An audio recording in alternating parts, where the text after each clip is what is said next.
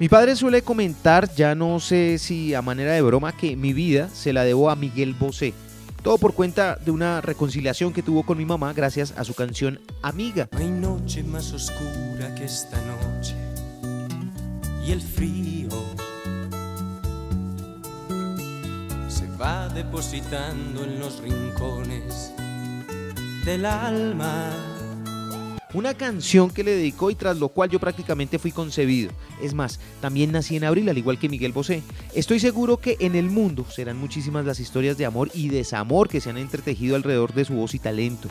La de Miguel Bosé ha sido una vida dedicada al arte en muchas de sus formas, como artista reconocido desde los 21 años, pero de ahí hacia atrás, y pese a tener todo el foco de atención por ser hijo de un famoso torero y una espectacular actriz, poco se conoce y fueron años muy oscuros, muy, muy oscuros. Ese es el tema de este episodio, El hijo del capitán Trueno, el libro de memorias de infancia y primera juventud de nuestro invitado, Miguel Bosé.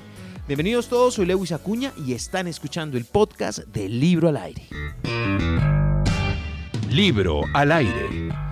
Miguelito, Migueliño, Miguelón, Miguel, formas en que lo ha llamado su familia, Don Diablo, el amante bandido, como públicamente lo han llamado, Miguel Bosé, el hijo del Capitán Trueno. Bienvenido al Libro al Aire, qué dicha tenerlo conmigo.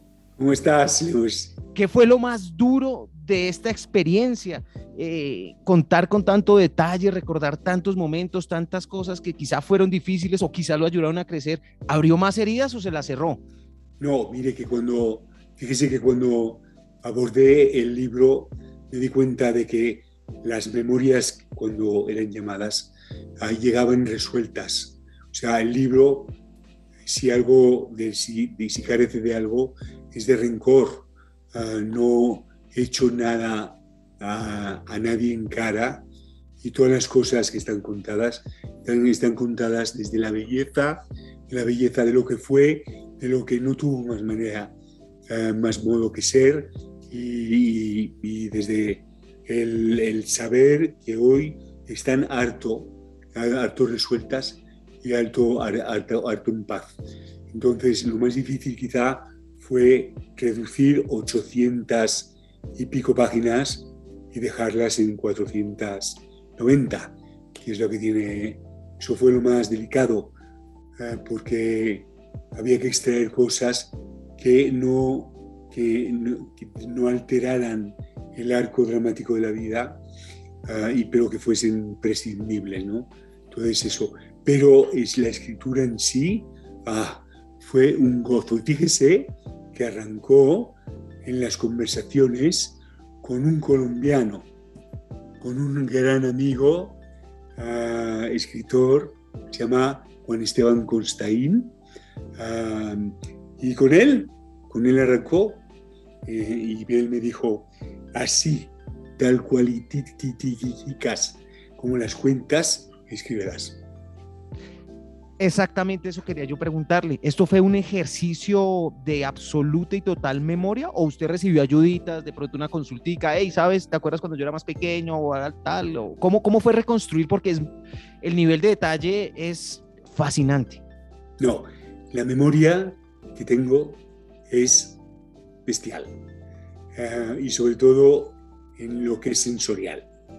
Eh, olores, luces, texturas, y en los diálogos, en lo que se dijo, que se contó.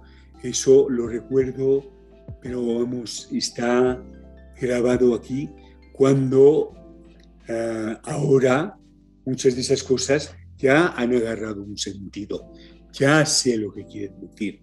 Pero en aquella época me preguntaba, cuando mientras escribía, cómo habían aguantado esas cosas que para un niño carecían de sentido. Pues eh, eh, estaba reteniendo algo que obviamente era de memoria porque no sabía la mayoría de las veces que quería decir. No, eh, solo un par de veces consulté a algunos primos míos, los más mayores, que estaban en algún sitio, pero para corroborar que en efecto lo que yo recordaba era así y así fue tal. Nada más que eso. Y luego otra vez para un dato histórico. Nada más. Pero el resto es todo pura memoria.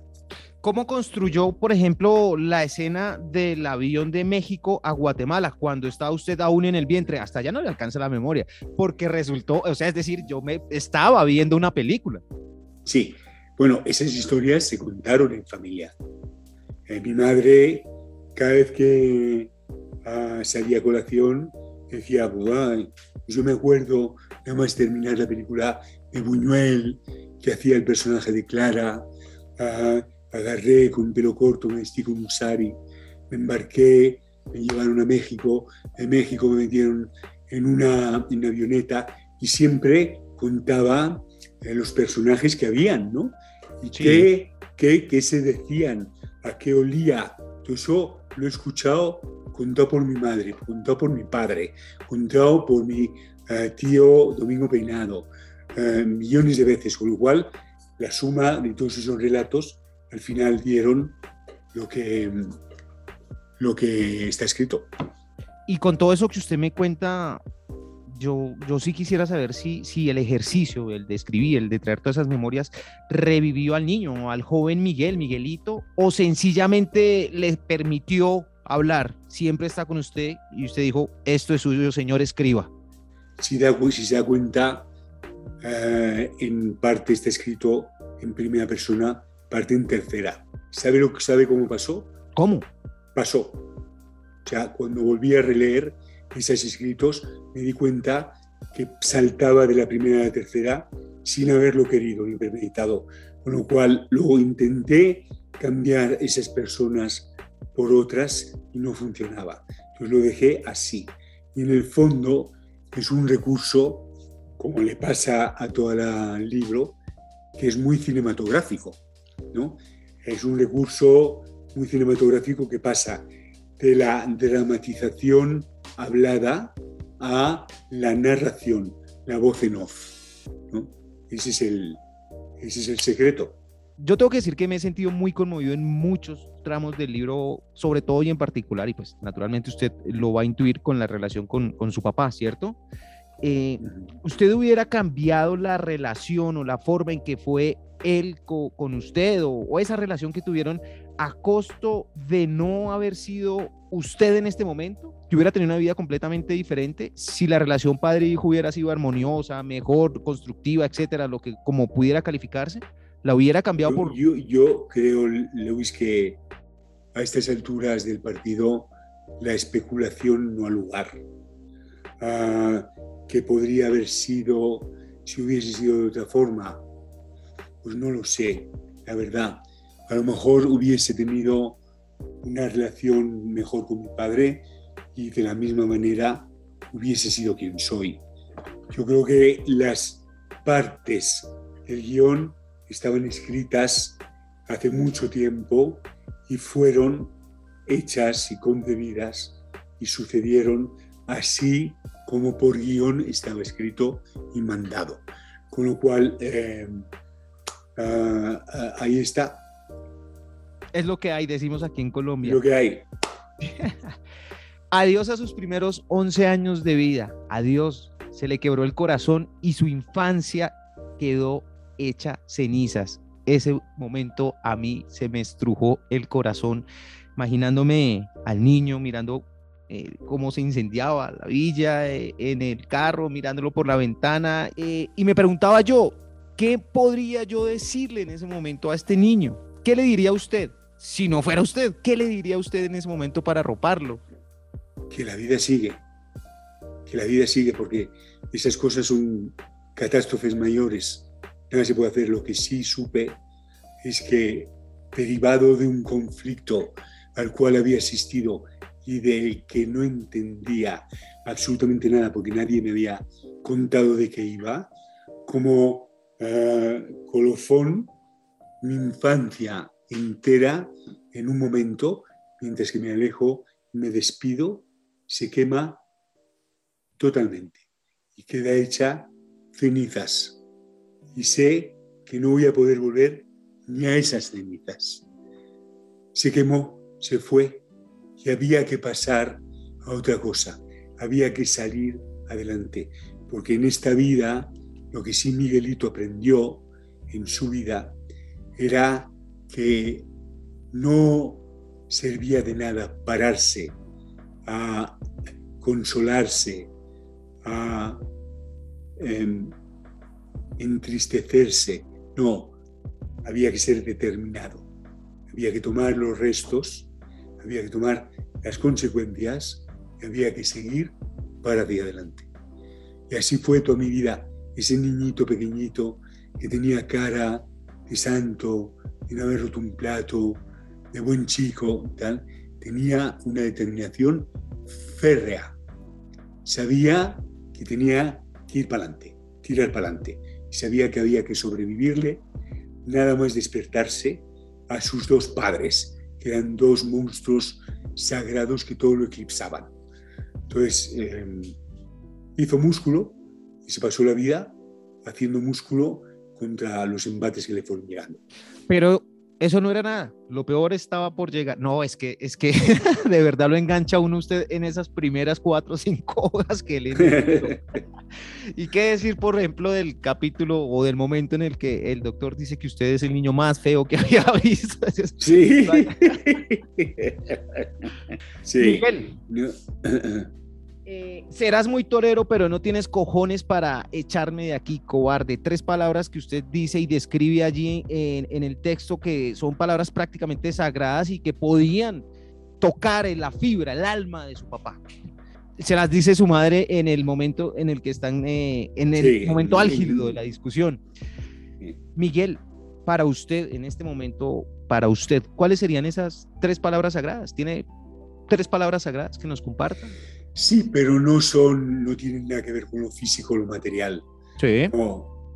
Eh, son palabras eh, sagradas como son el respeto, la lealtad y el amor.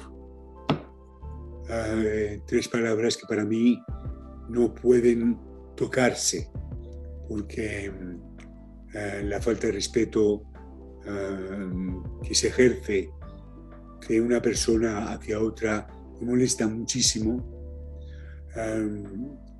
el, eh, eh, el, amor, mm, imagínese usted, o sea, es algo absolutamente intocable. Entonces, esas tres palabras son sagradas. Miguel, detrás suyo tiene muchos libros, eh, naturalmente, hemos estado hablando del suyo, de El hijo del capitán Trueno, pero también mencionaba usted que había tenido cierta, cierta connotación con su papá que decía que usted se dedicaba a leer mucho y tal. Eh, nosotros hablamos de libros. ¿Cuál sería un libro que, que, usted nos pudiera recomendar?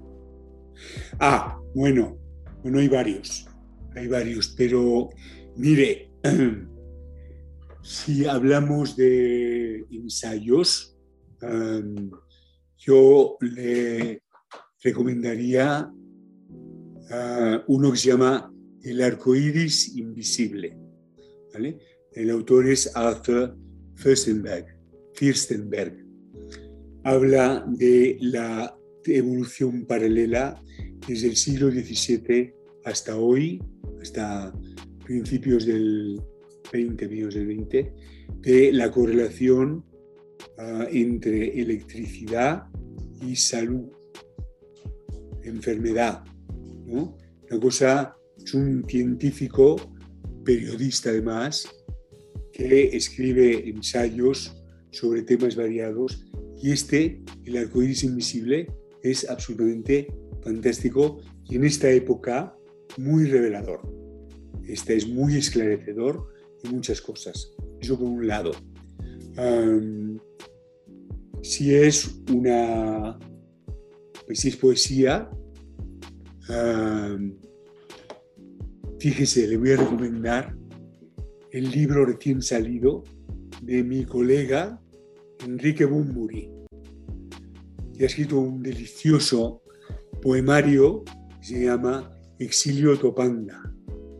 ¿no? Exilio Topanga. Se lo, se lo recomiendo vivísimamente. Miguel. Y si es novela. No, exacto. Los Ingratos. Los Ingratos. Sí, de Simón, Juan Simón. Es un fantástico escritor. Miguel, a mí me sorprendió también, hablando de sorpresas, tengo dos preguntas ya para terminar muy rápidas. Eh, una que es una apreciación es la cercanía. Usted casi que es colombiano. Eh, y se sentía, y siempre ha sido, y uno siempre lo ha sentido parte de, como de nosotros, ¿cierto? Pero no tenía yo tan clara, tan esas, es que estuvo como a un mes, un poco menos de, de, de haber nacido en Colombia. A ver, mi, yo nací en Panamá, pero la intención de mi padre es que hubiese nacido en Medellín, porque él, que es, él creció en Medellín uh, y se sentía paisa, entonces quería que su hijo fuese paisa. Entonces estuve, claro, en aquella época Uh, imagínese usted que hoy uh, llega a Bogotá y que ir a Barranquilla, Cali o, a donde sea eh, es una espera de media hora, porque hay aviones cada hora, hora y media. No, allí no. Entonces en aquella época había que hacer un transbordo ¿eh? y, te, y, te, sacabas los baúles del, de la carlinga del avión, te ibas a un hotel y esperabas en esa ciudad 8, 9, 10, 15 días hasta que llegase el avión que te iba a llegar, te iba a llevar de Panamá a Bogotá. ¿no? Y yo no pude esperar y nací en el Hospital de San Fernando, Panamá.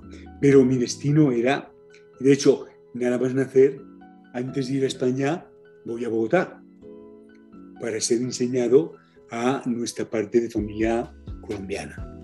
Miguel, dijo usted eh, en una parte de esta entrevista que tuvo que cortar, cercenar, eh, resumir, no sé cuál sería la palabra indicada, Sí. editar el libro, varias hojas, pero esos van para la segunda parte o no? No, la segunda parte es la segunda parte es la serie de televisión. Ah, La segunda parte, claro, claro, es cuando arranca la música. Entonces la música hay que oírla, los conciertos hay que verlos, y esas cosas ya son del dominio de la imagen, ¿no? Ah, yo te puedo escribir la letra de ah, Si tú no vuelves o nada particular, o te amaré, pero no lo mismo que si lo escuchas. Entonces ya eh, eh, premeditadamente supe que había que acabar en ese momento. Y a partir de ese momento arranca Miguel Bosé, arranca la música, arranca la imagen y la serie es para la gente, es el revivir, rememorar esas bandas sonoras que hacen parte ya de cuatro generaciones.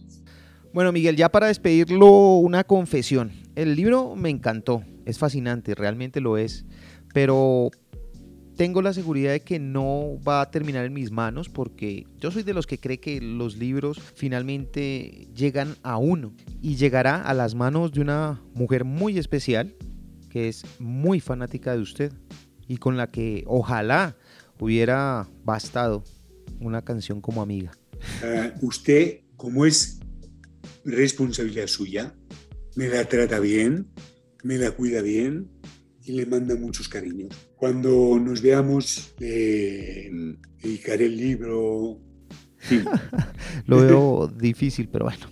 Así sea. Muchas gracias, Miguel Bosé, por estar conmigo aquí en el podcast del Libro al Aire. Gracias, Lewis. Un abrazo muy fuerte, un abrazo enorme a mi Colombia querida. Hasta siempre.